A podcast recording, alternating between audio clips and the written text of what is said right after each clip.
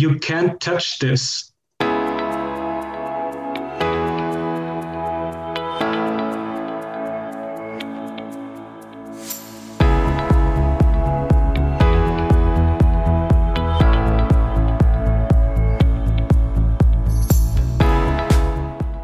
Hallo liebe Leute, bekanntlich führen viele Wege nach Rom. Unsere Podcast-Tour führt über den Münzweg. Wir, das sind Manu und Markus, Anfang 30 mit Sinn für Sport, Spaß, Spannung und Bitcoin. Auf dem Münzweg möchten wir, gemeinsam mit euch, in die Welt des Bitcoin eintauchen. Denn diese Welt hat Zukunft. Den Münzweg findet ihr überall da, wo es Podcasts gibt. Also kommt doch einfach mit auf unsere kleine Reise.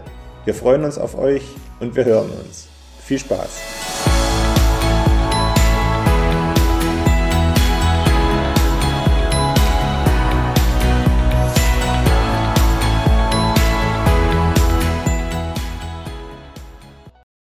Sonntag ist Münzweg-Tag. Hallo und herzlich willkommen zu einer neuen Folge Münzweg, der Bitcoin Podcast. Ich bin's Markus und begrüße euch heute zur 25. Folge.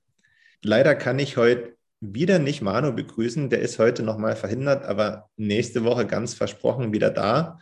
Dafür begrüße ich aber heute einen anderen Manuel, einen alten Bekannten. Ihr kennt ihn aus den Münzgasse-Formaten, wo er ähm, zu großer Bekanntheit gekommen ist. Und diese Formate sind auch sehr gut bei euch angekommen. Und Manuel hat sich ähm, bereit erklärt, heute mein Gast zu sein. Und das freut mich sehr. Und deswegen sage ich erstmal Hallo Manuel. Hallo zusammen, ich freue mich hier zu sein. Ich mich auch, wie gesagt. Danke, dass du dir die Zeit nimmst, mit uns heute oder mit mir die 25. Folge äh, Münzweg aufzuzeichnen. Wie ist gerade die Lage bei dir? Habe ich dich vom äh, Satoshi-Stapeln abgehalten oder passt es ganz gut? Nee, ich bin fertig für heute mit Satoshi-Stapeln. Habe ich heute Morgen direkt erledigt über einen Limitkauf. Äh, der hat sogar gezogen, als ich noch geschlafen habe. Da wurde nämlich das Limit ausgelöst und ich habe die Satoshis eingebucht bekommen. Sehr gut, sehr gut, sehr gut. Ich glaube, ähm, vorstellen brauchst du dich nicht mehr. Ähm, wer mehr zu Manuel wissen will, der kann, wie gesagt, in die beiden Münzgasse-Folgen reinhören. Es sei denn, du möchtest gerne noch was sagen zu dir, dann lasse ich dir das natürlich frei. Nee, schüttelst mit dem Kopf, okay. Dann würde ich sagen, verlieren wir keine Zeit und starten heute direkt ins Thema, oder? Machen wir. Ich führe gerne mal ein, was wir uns hier für heute vorgenommen haben.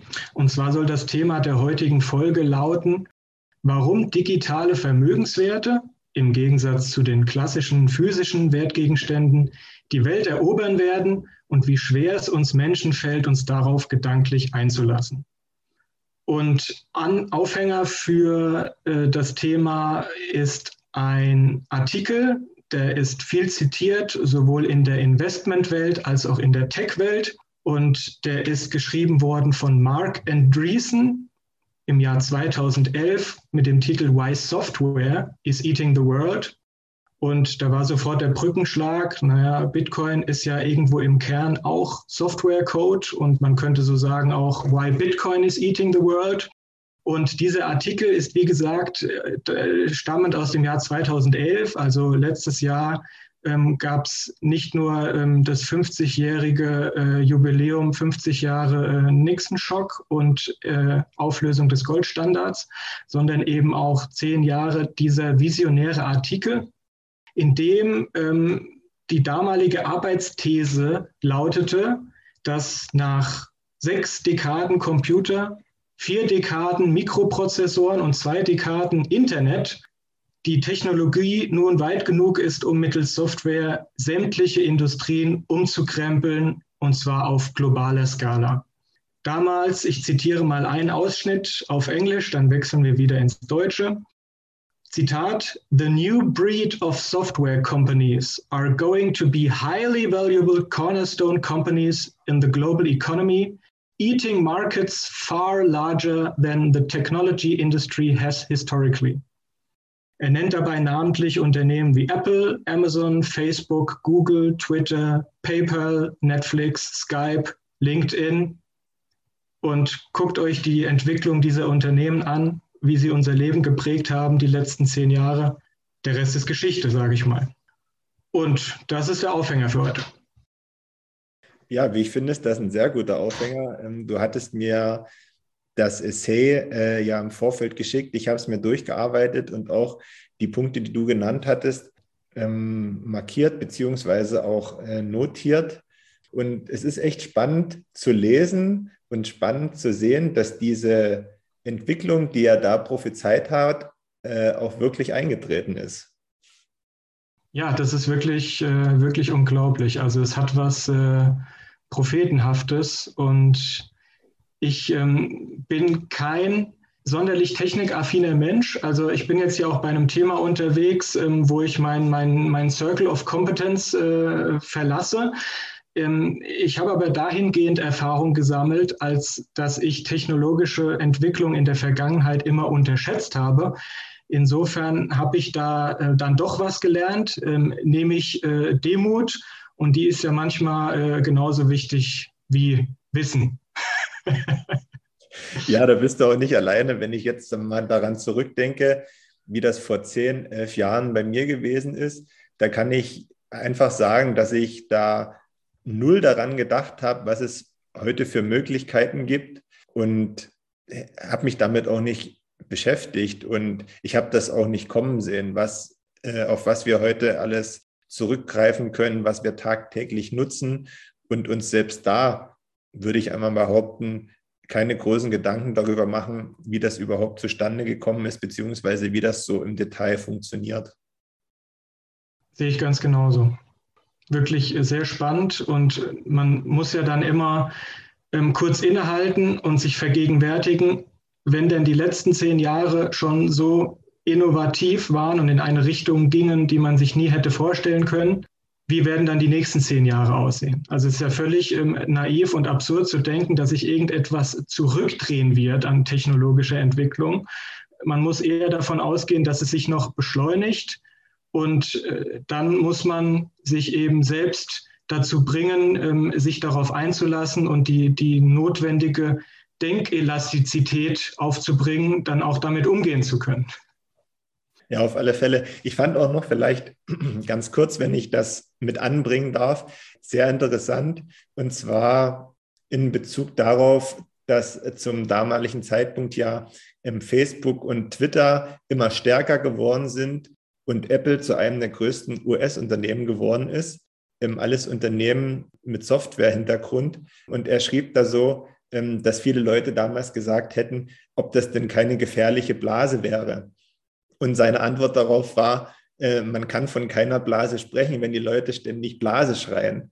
Und äh, das fand ich sehr cool. Und ich glaube, das kann man auch eins zu eins auf heute übertragen. Ja, Zustimmung. Sehr gut, danke. Gut, dann ergreife ich mal das Wort und würde mit unserer Agenda beginnen wollen.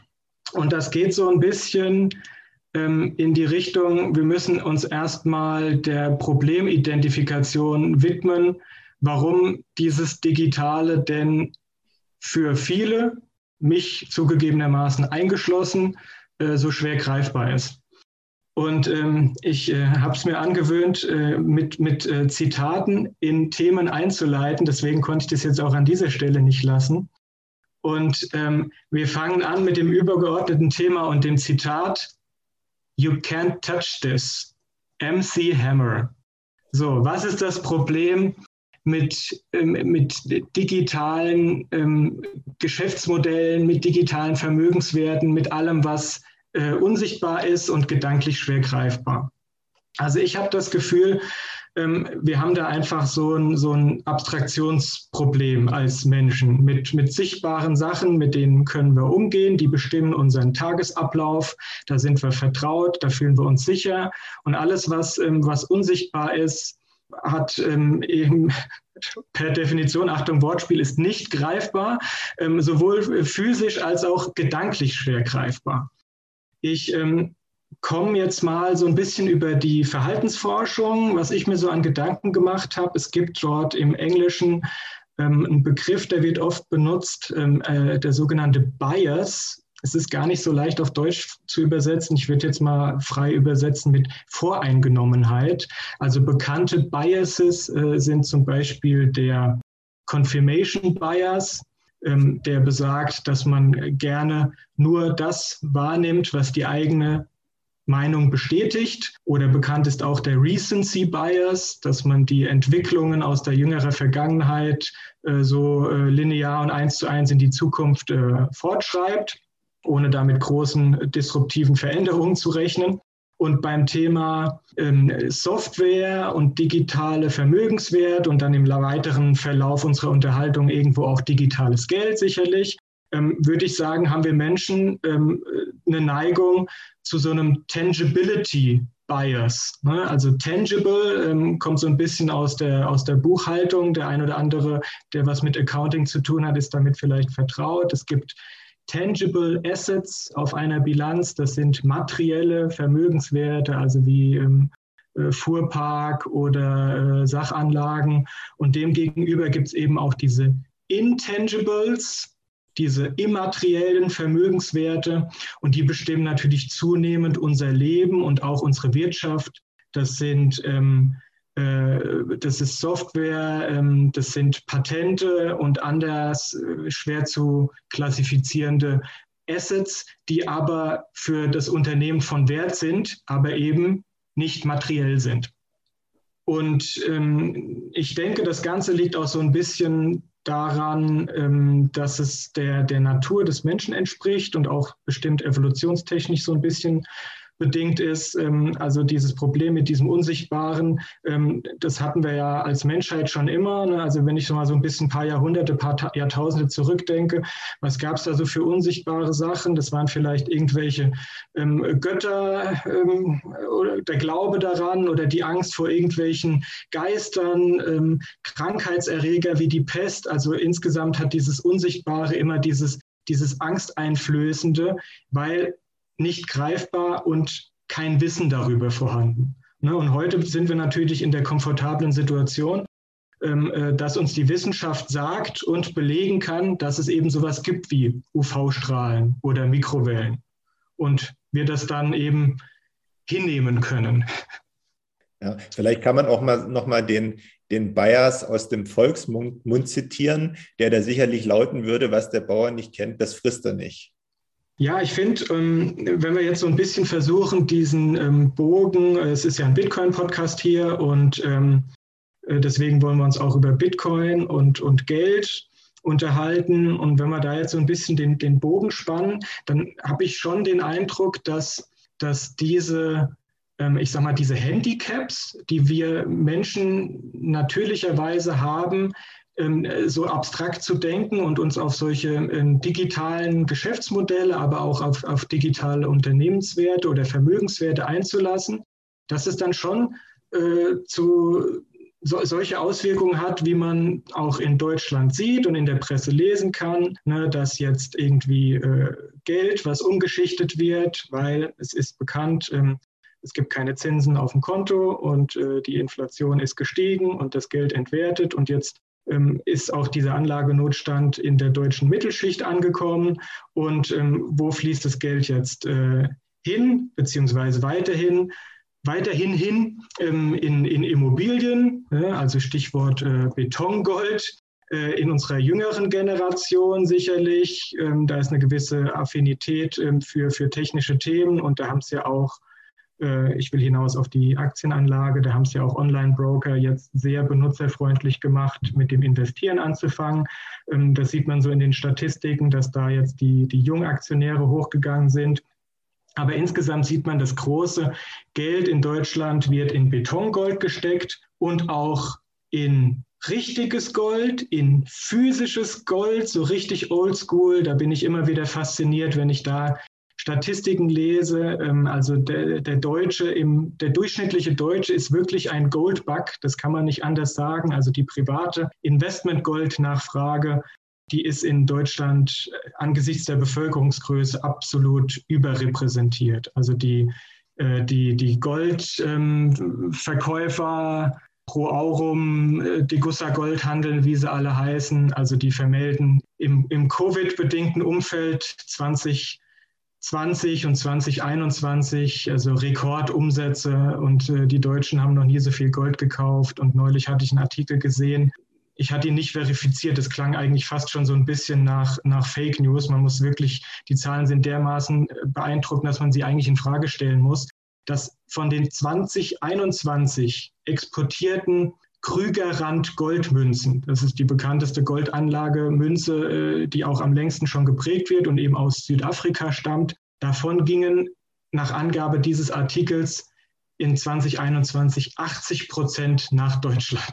Das ist natürlich wirklich äh, sehr, sehr beeindruckend und zeigt meines Erachtens, da ist eine gewisse Sensibilität da in der Bevölkerung, dass so ein paar Sachen doch irgendwie komisch laufen. Also ich denke, ähm, ähm, man kann den Leuten sicherlich ähm, Naivität nachsagen und vielleicht auch so ein bisschen Denkfaulheit, aber man sollte ihnen nicht Dummheit nachsagen. Ne? Also ich denke schon, dass, der, dass, dass viele Menschen merken, so ganz äh, mit rechten Dingen geht es alles äh, nicht zu, wie hier Schulden gemacht werden und wie hier die, die Wirtschaft stillsteht und trotzdem jeder weiterhin sein Geld bekommt und wie nachhaltig das alles sein kann.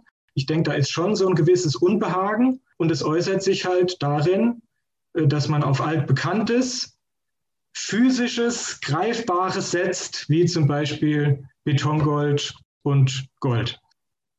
Ja, das ist ja auch ein Zeichen, wie du schon gesagt hast, dass die Menschen dann noch ein großes Vertrauen drin sehen. Und es ist ja aus meiner Sicht, äh, berichtige mich, wenn ich falsch liege, sein, sein Geld in, in Gold zu stecken und sich davon Sicherheit zu versprechen, ist ja jetzt auch nicht unbedingt die schlechteste Variante.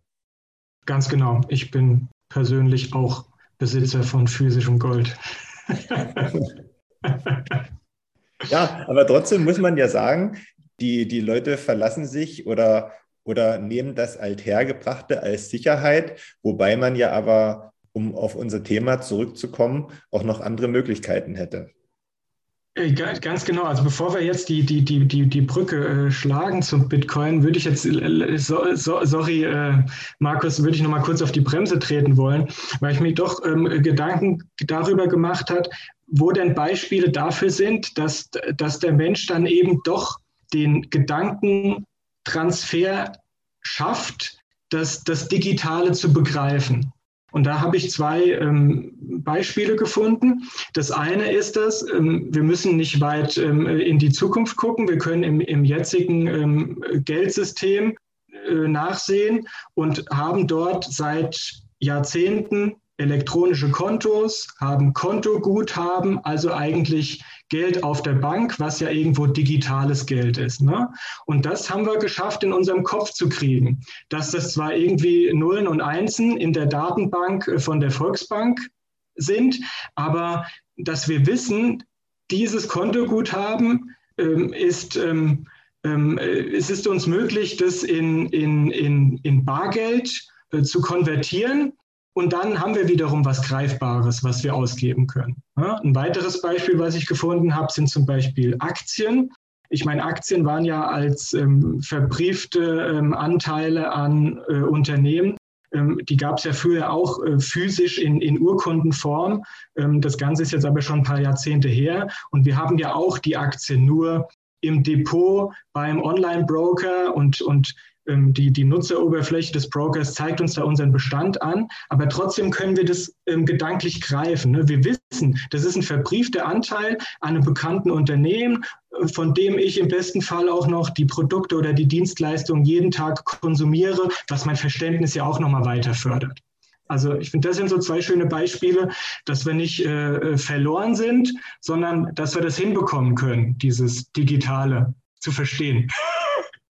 Ja, auf alle Fälle, das muss optimistisch für die Zukunft stimmen, wobei ich behaupten würde, dass nicht jedem bewusst ist, dass wenn er sein, wenn er zur Volksbank geht, an den Automaten und da Geld abhebt, dass sich da ein Schließfach öffnet, wo Peter Müller dran steht und von seinem 10.000 Euro, die er da auf dem Konto hat, kommen dann 120 Euro raus. Das glaube ich nicht, dass das jeder so äh, verinnerlicht hat, wie das zusammenhängt, sondern ich glaube einfach, aber das ist ja trotzdem schon positiv, dass man das einfach nutzt, weil ganz einfach ja nicht jeder seine 10.000 Euro zu Hause im Schrank liegen haben möchte. Guter Punkt, sehr guter Punkt, ist nämlich äh, ein weiterer Aspekt, den wir jetzt gerne schon aufnehmen können. Was hilft uns auch noch, das Digitale besser zu, äh, zu begreifen? Der regelmäßige Umgang damit und das Sammeln von Erfahrungen und im besten Fall noch positiven Erfahrungen. Und hier kann man jetzt eigentlich auch ganz schön mal den Bitcoin mit einführen, der ja wirklich sehr digital und sehr neu und, und für, für alle, äh, die sich ihm neu öffnen, wozu wir beide ja auch gehören, ähm, erstmal ähm, mit einer gewissen ähm, Abwehrreaktion äh, verbunden ist, weil man sich auf dieses Neue einlassen muss, weil man sich in dieses Neue reinfuchsen muss. Aber je mehr Erfahrung man damit sammelt, also äh, Satoshis kaufen, ähm, mal die erste Wallet zu eröffnen, sei es jetzt eine Software-Wallet oder sei es eine Hardware-Wallet, dann wirklich mal On-Chain-Transaktionen zu machen, wie jetzt in unserer Münzweg Family Telegram-Gruppe über den ähm, Lightning-Bot innerhalb der Community ähm, so ein paar Zahlungen hin und her zu schicken. All das führt dazu, dass man merkt, okay, das ist zwar alles neu, aber ich kann es erlernen, das funktioniert und es stiftet Nutzen. Und dann bin ich nämlich auch bereit, mich darauf einzulassen. Ja, auf alle Fälle. Wobei ich jetzt, als ich, als du jetzt gesprochen hast und ich jetzt nochmal darüber nachgedacht habe, würde ich das vielleicht sogar so ein bisschen auseinandernehmen und trennen, weil ich glaube, dass es zum Beispiel noch einfacher wäre, das technisch zu nutzen, indem man einfach zeigt, wie es geht und es dann machen lässt und diese ganze Komponente sich Gedanken machen über ganz verschiedene Themenfelder, die Bitcoin mit sich bringt, außen vor lässt. Weil das, glaube ich, weißt du, weil nicht alle dazu bereit sind, sofort sich diesen großen Ganzen zu öffnen, weißt du, so diesen, so diesen mind-blowing Moment zu haben und alles zu hinterfragen und zu gucken, oh, das könnte jetzt den Vorteil mit sich bringen, in dem Bereich bringt das den Vorteil mit sich, sondern ich dachte gerade, wenn man einfach nur sich darauf beschränkt, hier, pass auf, du kannst, so kannst du kaufen, so kannst du ähm, eine Transaktion machen. Das wäre zum Beispiel für jemanden, der einfach nur Nutzer sein will, die einfache Variante und die zugänglichere Variante. Völlig richtig, aber wer das will, der kann sich ja gezielt genau dazu informieren. Ne? Der findet äh, Podcasts äh, eigens zu diesem Thema oder irgendwelche YouTube-Tutorials und dann kann er sich mit diesem operativen Doing, äh, wie ist denn wirklich der Umgang mit Bitcoin anders als das, was ich gewohnt bin und wie läuft es technisch ab? Und das interessiert mich jetzt und damit möchte ich Erfahrung sammeln. Wir haben ja jetzt zum Beispiel im, im Rahmen dieses Podcast-Format und jetzt auch mit unserer Münzweg-Family ja eigentlich bewusst unseren Rucksack ein bisschen schwerer gemacht und eigentlich bewusst entschieden, wir wollen uns mit mehreren Themen gleichzeitig befassen, weil wir so viel Freude am Thema Bitcoin haben und weil er so viele Bereiche unseres Lebens berührt und wir uns dort nicht äh, beschneiden wollen in den Themen, denen wir nachgehen. genau. Ich komme jetzt nochmal zurück auf das Essay von äh, Andreessen, weil da ist ja auch so ein bisschen die zentrale Botschaft gewesen, dass man verstehen sollte, wie die neuen Technologien funktionieren. Vielleicht kann man das auch erweitern und sagen, wie grundsätzlich Neues funktioniert, anstatt immer alles sofort in Frage zu stellen und zu verteufeln, sondern dass man dann eben lieber so ein versuchten Verständnis dafür zu entwickeln und es einfach als Chance sieht, sich persönlich weiterzuentwickeln, als auch den Rest der Gesellschaft und die dazugehörenden Bereiche weiterzuentwickeln. Definitiv. Und ich finde, das ist der perfekte Brückenschlag äh, zum, zum, zum nächsten Thema, was ich gerne besprechen möchte, nämlich wer tut sich damit schwer und wer tut sich damit leicht, das zu tun, was du eben besprochen hast. Und da denke ich, dass man in der, ich nenne es jetzt mal Problemidentifikation, an dem Thema Demografie nicht vorbeikommt. Denn wie gut ich ähm, die, die sich vermutlich noch beschleunigende ähm, digitale Transformation gedanklich schaffe zu verarbeiten, hängt doch stark vom Alter ab. Also Demografie ist ein wesentlicher Faktor. Ich möchte hier gerne ähm, frei zitieren ähm, nach äh, Douglas Adams, äh, dem Autor von Per Anhalter durch die Galaxis, ein Zitat, das mir erst neulich untergekommen ist, aber seitdem habe ich es schon so oft genutzt, weil es einfach so großartig ist. Und er sagt mehr oder weniger zu, zu unserem Umgang, äh, also Umgang der Menschen mit Technologie, frei zitiert, ähm, alles, was es schon gab, als man geboren wurde, ist normal und gewöhnlich und gehört ganz natürlich zur Welt. Alles, was erfunden wird, wenn man selbst so zwischen 15 und 35 ist, ist aufregend und revolutionär. Man kann das erlernen. Aber dann wird es problematisch, denn alles, was erfunden wird, nachdem man bereits 35 oder älter ist, ist wieder die natürliche Ordnung der Dinge, sagt er. Und da ist einfach viel Wahres dran. Glücklicherweise habe ich den Bitcoin für mich entdeckt, als ich dieses Kriterium gerade noch so erfüllt habe, denn ich bin 34.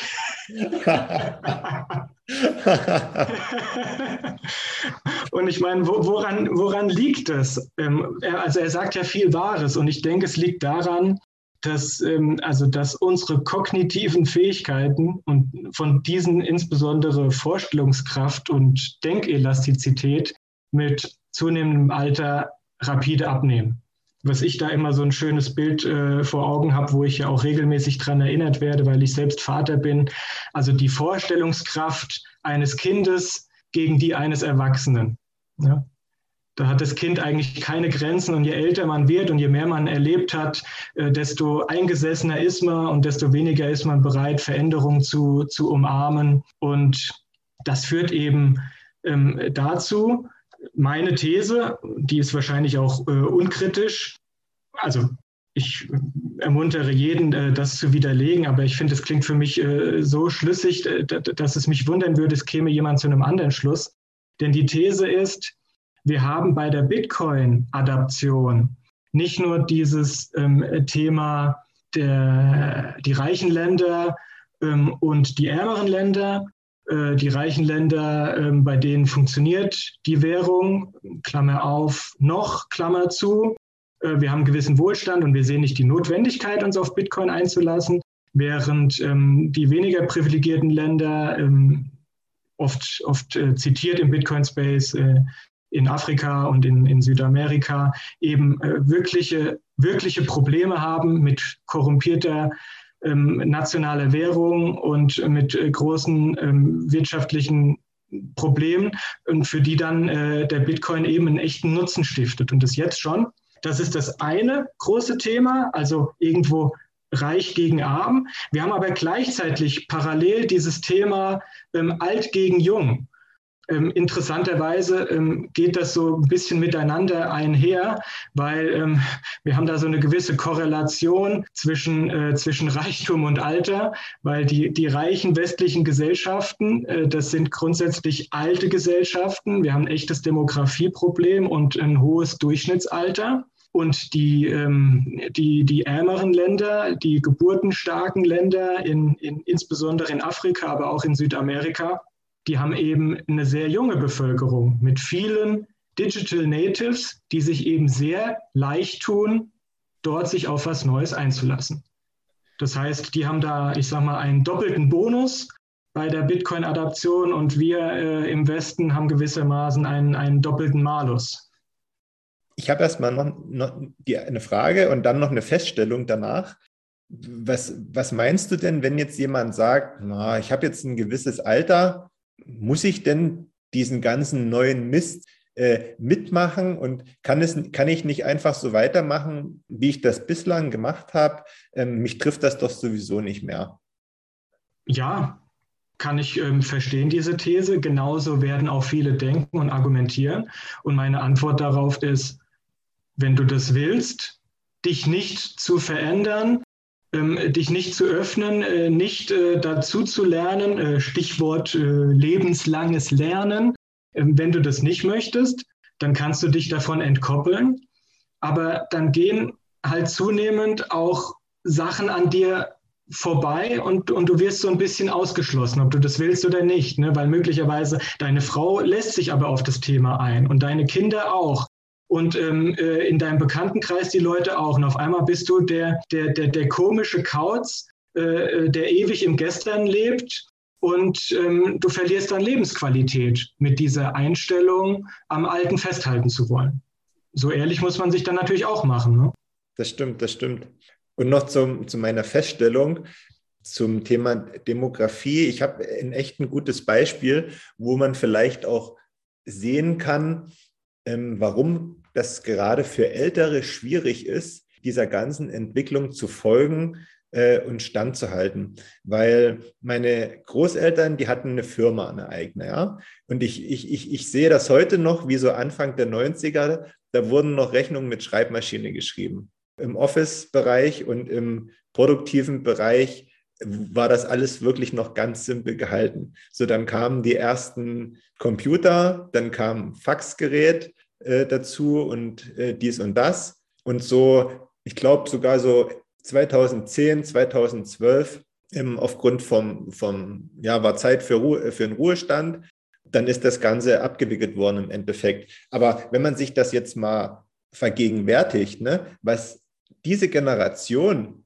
innerhalb kurzer Zeit für neue technische Fortschritte in Anführungszeichen über sich ergehen lassen musste, dann finde ich es schon zum Teil nachvollziehbar, wenn man dann sagt, ich steige jetzt aus, ich komme da nicht mehr mit, das geht mir alles viel zu schnell.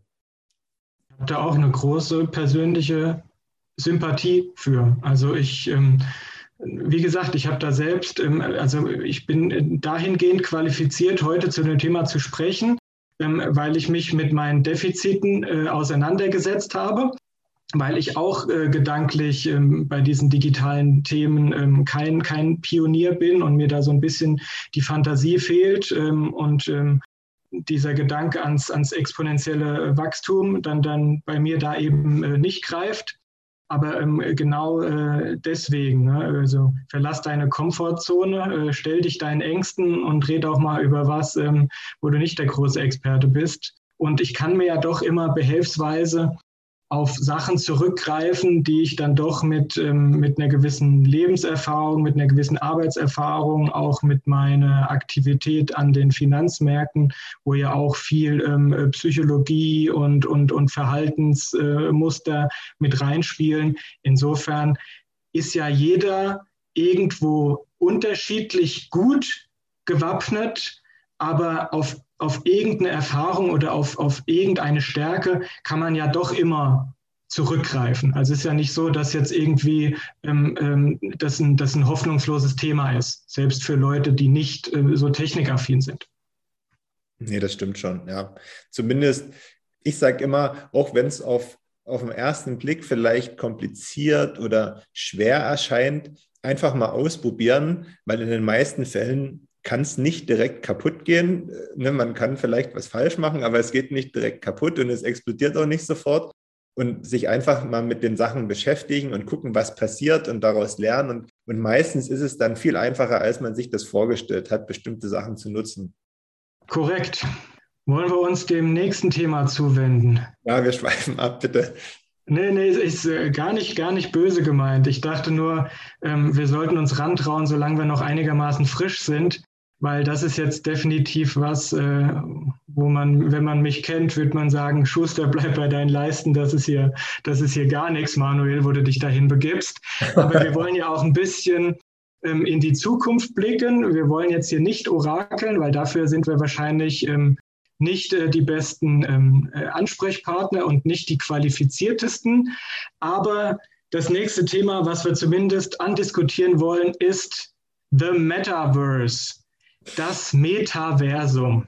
Denn dahinter steckt natürlich, ähm, wir haben jetzt lange drüber gesprochen, wenn unser Leben zunehmend digitaler wird, sich das voraussichtlich auch weiter beschleunigen wird, dann wird natürlich auch die digitale Wertschöpfung größer. Dann werden solche Sachen wie jetzt, dass es gibt ja jetzt schon eine sehr große ähm, Gaming-Community äh, weltweit, und äh, die Hersteller ähm, äh, der, der, der Games verdienen ja jetzt schon ihr Geld nicht mit den äh, maßgeblich mit den ähm, Verkäufen des Spiels, sondern mit solch sogenannten In-Game Purchases, also dass du in deinem ähm, Spieleuniversum irgendwie für ein besonderes Avatar äh, Geld bezahlst oder für irgendeine Waffe oder für irgendeine Dienstleistung Und wenn man das jetzt natürlich gedanklich ähm, äh, verknüpft mit, mit ähm, weiteren Entwicklungen wie äh, virtueller Realität und äh, den Medien lauscht oder den, dem fachkundigen äh, Publikum, was dann dieses ähm, äh, Metaversum da ähm, ins Spiel bringt und proklamiert und sagt, das ist das Ding der nächsten Jahre, dann muss man sich damit auseinandersetzen. Ich habe das jetzt zwangsläufig ähm, mal so oberflächlich gemacht und will euch gerne vertraut machen mit der Wikipedia-Definition des Metaversums. Also schnallt euch an. Ich musste es dreimal lesen und bin fast vom Stuhl gefallen. Das Metaversum, fiktives Universum. Das Metaversum ist ein kollektiver virtueller Raum, der durch die Konvergenz von virtuell erweiterter physischer Realität und physisch persistentem virtuellen Raum entsteht einschließlich der Summe aller virtuellen Welten, der erweiterten Realität und des Internets.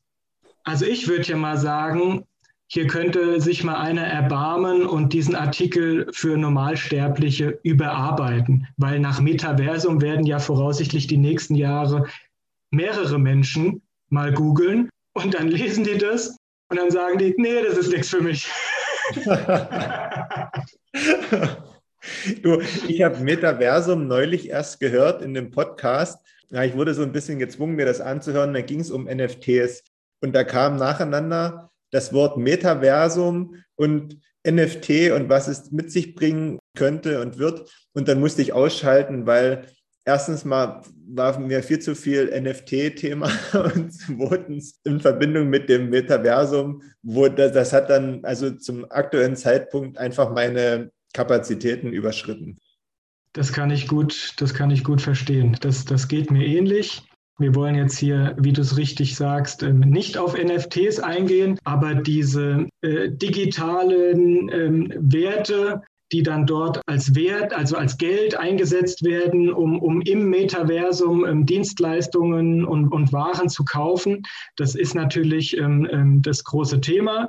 Und äh, da sind wir irgendwo auch wieder bei, äh, bei Bitcoin, weil Bitcoin ja auch geldig ist und, und äh, digital ist. Und ähm, äh, wie gesagt, ähm, ich will mich jetzt hier nicht in Kaffeesatzdeuterei ähm, ähm, üben, aber man muss eben davon ausgehen, dass dort große Nutzerzahlen sich im, im Metaversum der nächsten fünf oder zehn Jahre tummeln werden. Ähm, viele dort auch möglicherweise das, das Gros ihres Lebens ähm, verbringen und vielleicht die, die, die physische Realität gegen die, gegen die digitale ähm, ähm die digitale Utopie eintauschen. Und wenn ich in der digitalen Utopie bin, dann will ich natürlich auch Waren und Dienstleistungen konsumieren. Und dann gibt es ja ganz neue Geschäftsmodelle und ganz neue Tauschmechanismen und ganz neue Möglichkeiten, Geld zu verdienen und Geld auszugeben. Und das hat vielleicht alles so ein bisschen was äh, Surreales, wenn man sich das so, so hemdsärmlich betrachtet und, und, und sich fragt, warum sollte denn jemand ähm, äh, aus freiem Willen die Wirklichkeit verlassen, um in die Fiktion einzutauchen? Aber das ist natürlich zu kurz gesprungen, weil jeder ist ähm, individuell und es gibt Leute, denen sagt es einfach zu. Die haben vielleicht auch in der Wirklichkeit äh, das ein oder andere Problem, vor dem sie flüchten können in der virtuellen Welt. Also da gibt es einfach sehr viele Anwendungsfälle und ich bin sehr gespannt, was wir da alles sehen werden. Ich weiß gar nicht, ob das noch existiert. Es gab doch früher mal dieses Second Life, oder? Kennst du das? Nur vom Namen. Ja, ich habe ich hab das auch nie, weiß ich nicht, gespielt oder was man dazu sagt, weiß ich nicht, oder da gelebt, parallel gelebt. Aber ja, das kann schon so eine, so eine Weiterentwicklung auch zu dem sein. Und ja, wie du sagst, die, die wahrscheinlich auch die Probleme oder wie auch immer für einige werden sicherlich nicht weniger. Und dann sind das solche, solche virtuellen Räume, sind dann vielleicht eine Option für den einen oder anderen. Aber das sind, glaube ich, Sachen, die können wir ganz schlecht jetzt einordnen und auch nachvollziehen, wie da so die Entwicklung in den nächsten Jahren vonstatten gehen werden. Was auf alle Fälle Fakt ist, sie werden vonstatten gehen, in welcher Form auch immer. Und man wird sich früher oder später, zumindest unsere Generation, ähm, nicht davor verschließen können. Genau. Das in dieser Meinung sind wir uns einig und deswegen unser Appell, denkelastisch bleiben, sich damit beschäftigen, sich darauf einlassen. Das wird aller Voraussicht nach kommen. Da wird viel Geld verdient, da kann man vielleicht auch selbst mit Geld verdienen, da kann man vielleicht Teil davon sein, wenn man das möchte. Es gibt ja auch immer sowas wie ein Early Mover Advantage. Wenn man sich auf Sachen einlässt und zu den ersten gehört, kann man davon ähm, ähm möglicherweise, ich sag mal, persönlich profitieren, weil man einfach in dieser neuen, sich verändernden Welt ähm, mit einem größeren Selbstbewusstsein auftreten kann. Aber man kann sicherlich auch finanziell davon profitieren, wenn man sich entsprechend aufstellt. Und unser Mantra deswegen, mit diesen neuen Sachen Erfahrungen sammeln, wie wir das in der Münzweg Family mit dem Bitcoin machen. Weil wenn ihr Erfahrung sammelt und diese Erfahrungen sind positiv, dann habt ihr einen Lerneffekt, dann werdet, werdet ihr damit vertraut und dann ist das Neue nichts mehr Neues, sondern geht dann in das Repertoire des Gewohnten übers, über und, und schon haben wir gemeinsam die Transformation in die Zukunft und in die digitale Welt geschafft. Und man muss natürlich auch ganz klar sagen, wenn wir über Bitcoin reden, dann sind wir ja mittendrin. Denn das ist ja eines dieser Themenfelder, die da dazu gehören. Welchen, welchen Stellenwert Bitcoin ähm, zusätzlich noch erreichen wird, das liegt dann natürlich auch mit an uns, ja. Je, je mehr sich von uns dafür interessieren und je mehr sich von uns dafür äh, oder damit intensiv beschäftigen, desto größer wird dann am Ende auch Bitcoin werden. So ist es. Hast du denn noch was oder bist du durch mit deinem äh, mit deiner mit deiner Arbeit? Ich bin durch mit meiner Arbeit beziehungsweise mit den Punkten, die mir wichtig waren, anzusprechen. Durch die sind wir durchgekommen. Ich fand es auch sehr produktiv. Ich bin sehr zufrieden und wunschlos glücklich, Markus. Das freut mich, ich auch. Aber ich bin trotzdem die ganze Zeit noch am Überlegen, ob wir zu all dem Ganzen wenigstens noch einen, um das vielleicht auch einzuordnen und das nicht nur durch die rosarote Brille im Sinne von Chancen und Möglichkeiten zu betrachten, sondern vielleicht auch noch einen kleinen Gegenpart zu spielen. Und das wäre nämlich so zumindest ein Problem, was auch diese ganze Softwareentwicklung und ähm, Etablierung mit sich bringt. Sollen wir ein bisschen noch trüben oder das zumindest anschneiden oder sollen wir es lieber weglassen? Möchtest du lieber mit einem negativen Aspekt schließen als mit einem positiven? können wir. Wir können ja diesen Pfad jetzt mal kurz gemeinsam weitergehen und dann entscheiden, ob das rausgeschnitten wird oder ob das veröffentlicht wird. Weil natürlich, wo, ähm, wo Chancen, da Risiken, meistens ist die Formulierung ja andersrum, meistens ist es ja, wo Risiken, da Chancen. Aber ja, wir haben uns jetzt ähm, auf die positiven Aspekte beschränkt, waren aber meines Erachtens auch ähm, durchaus äh, kritisch in unserer Problemanalyse aber falls du auf sowas hinaus willst, wie diese neue Welt wird in hohem Maße ähm, Softwareingenieure und Softwareentwickler brauchen und ganz viele andere Berufsstände möglicherweise zurücklassen und die, die, die, die Einkommens- und dann die Vermögensungleichheit an dieser Stelle verstärken, weil diejenigen mit einem Skillset, das am Markt gefragt wird, hohe Löhne aushandeln können und ganz, ganz viele andere gleichzeitig zurückgelassen werden, dann ist das sicherlich äh, was, was man befürchten muss und was in diesem Szenario auch realistisch ist und was wir ja ansatzweise jetzt auch schon sehen, weil wir sind ja in diesem Prozess, dass Software und Digitalisierung in Gesellschaft und in Wirtschaft immer wichtiger wird und die Softwareentwicklung aber jetzt schon an allen Ecken und Enden fehlen und sich dieses Problem vermutlich noch verschlimmern wird. Also hau gerne was Kritisches raus dazu. ähm, nö, brauche ich nicht mehr, weil du mir meine Worte aus dem Mund genommen hast. nee, weil es ist, es, ist, es ist ja einfach, es ist nun mal so, dass ähm, diese Softwareunternehmen äh, und großen Konzerne, die brauchen nun mal Experten, die diese Software auch entwickeln können. Und das kann eben nun nicht jeder. Und eben durch diese Softwareentwicklung und Etablierung ähm, und dadurch oder damit einhergehender ja, Automatisierung fallen natürlich auch in bestimmten Bereichen ähm, zahlreiche Jobs einfach weg. Und Leute, die von Berufswegen einfach vielleicht zu einer Zeit ihre Ausbildung gemacht haben und äh, in, in eine Vielzahl ihrer Arbeitsjahre vielleicht unter noch alten Bedingungen gearbeitet haben, ähm, haben jetzt einfach nicht mehr die Chance, da äh, mitzuhalten und fallen dann einfach durchs Raster und sind vielleicht dann überspitzt gesagt von einem Tag auf den anderen arbeitslos und haben dann vielleicht auch im Anschluss nicht mehr die Chance, so richtig äh, in den Arbeitsmarkt ein, wieder einzusteigen. Und das sehe ich schon ein bisschen als, ja, für manche sicherlich nicht so schön, was diese ganze technische Entwicklung anbetrifft.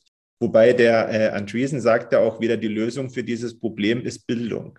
Aber dann ist natürlich wieder die Frage, hm, ne, was wir ja vorhin schon diskutiert hatten, ähm, schafft man das noch in, in jemand, der vielleicht noch fünf, sechs, sieben, acht, neun, zehn Jahre zu arbeiten hat, ähm, nochmal auf einen komplett äh, anderen Weg zu führen?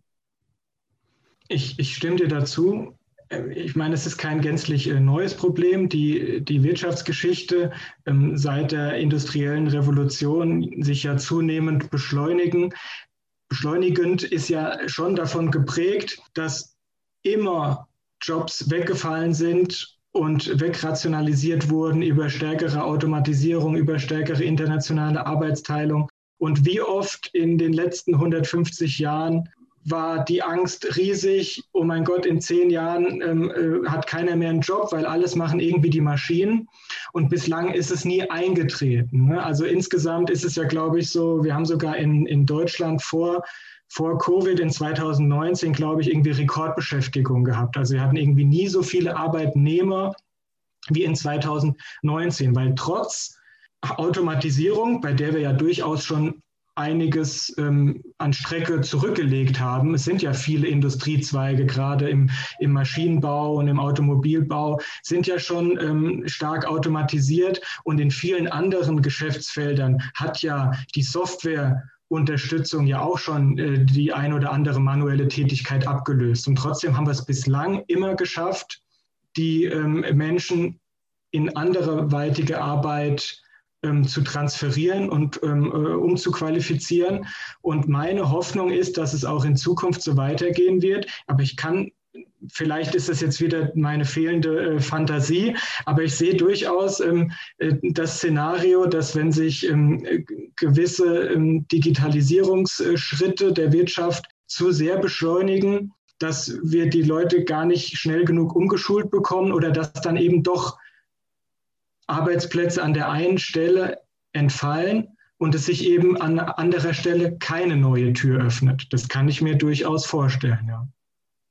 Alles, was eine gute Seite hat, hat meistens auch eine weniger gute Seite, möchte ich mal sagen. Aber wie das dann alles mal sein wird, werden wir, denke ich, in nicht allzu ferner Zukunft sehen, wenn wir im Zehn-Jahres-Rhythmus bleiben. Ähm, ich persönlich bin sehr gespannt, von was wir in zehn Jahren sprechen werden. Ich bin auch sehr gespannt und ähm, habe irgendwie ähm, äh, gemischte Gefühle, habe ja mittlerweile auch schon ein gewisses Alter und, ähm, und umarme auch nicht alles Neue ähm, mit Begeisterung und bereitwillig, aber auch äh, durch, die, die, durch die Hilfe der, der Münzweg Family und dem, dem Beschäftigen mit dem Thema Bitcoin, was sicherlich nochmal so eine neue Stufe im, im, im Rhythmus des lebenslangen Lernens äh, gezündet hat, weil man auch dann mit Mitte 30 seine grauen Zellen nochmal aktiviert und sich äh, ausführlicher mit, äh, mit, mit Dingen und mit Zusammenhängen beschäftigen. Und das stimmt mich dann wieder hoffnungsvoll, muss ich ehrlich sagen. Und das war ein schönes Schlusswort, würde ich denken, oder? Vom Positiven Thema. zum Negativen schaffen wir noch ein positives Schlusswort. ja, ich bedanke mich ganz recht herzlich für deine Zeit. Es hat wieder super viel Spaß gemacht. Ich hoffe, ihr da draußen könnt euch einiges mitnehmen aus dem, was wir gerade so in der letzten ja, knappen Stunde erzählt haben. Ja, und ich hoffe, es hat euch gefallen. Wie immer würde ich gerne meinem Gast das Schlusswort überlassen. Deswegen sage ich schon mal Tschüss für heute. Macht euch noch einen schönen Sonntag. Und wenn ihr Lust habt, guckt doch mal bei Spotify. da gibt es ja neuerdings so eine Bewertungsoption.